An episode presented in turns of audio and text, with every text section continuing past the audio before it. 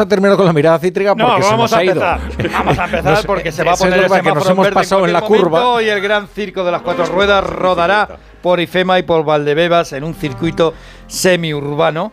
Deloitte calcula unos ingresos de unos 450 millones de euros anuales para la capital y el presidente de la Cámara de Comercio de Madrid, Ángel Asensio, también hace sus propias cuentas. Con un efecto multiplicador de riqueza y de empleo. 8.200 empleos directos, decenas de miles de puestos de trabajo indirectos, 120.000 visitantes a la Fórmula 1, 45% internacional, 30% de Madrid y 25% del resto de España.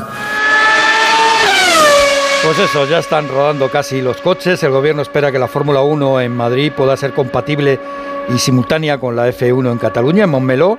Y como ha indicado Pere Aragonés, el presidente de la Generalitat catalana, no quiere comparar ambos premios porque dice que en Cataluña trabajan para Cataluña.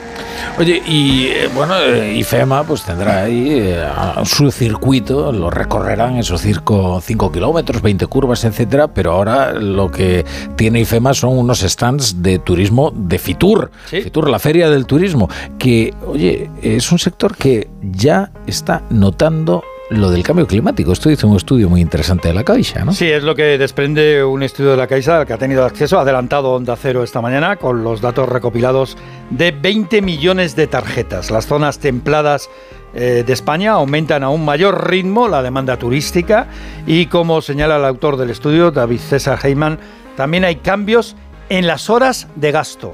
También vemos que cuando hay eh, uh, olas de calor, los turistas gastan menos, uh, redistribuyen las horas en las cuales gastan y um, uh, cae la- el gasto uh, en casi todas las categorías de, uh, de gasto que analizamos, ¿no? Por cierto, España ya es líder turístico mundial y ha adelantado al que hasta ahora era el campeón, el que estaba siempre en el podium, que es Francia. Pues ahora es España.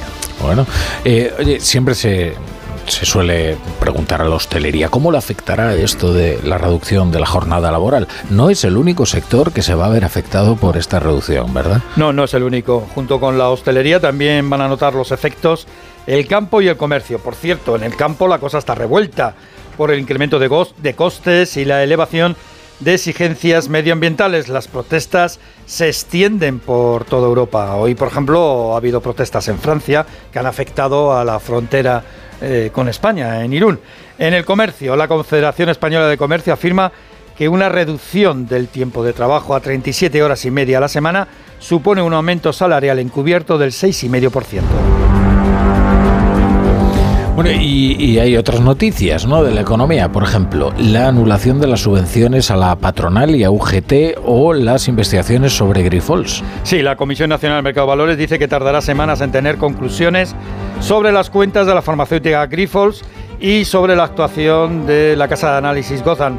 El caso es que ya ha empezado a investigar esos papeles. El Tribunal Supremo ha anulado un decreto que entregaba decreto del gobierno que entregaba 30 millones de euros en subvenciones a la UGT y a la patronal. El alto tribunal dice que no estaba justificada, mientras Hacienda, a pesar de las sentencias en contra, seguirá exigiendo la declaración de la renta por Internet, es decir, por ordenador. Y hablando de computadoras, Rafa, mañana hay todo un aniversario. On January 24th, Apple Computer will introduce Macintosh. And you'll see why 1984 won't be like 1984.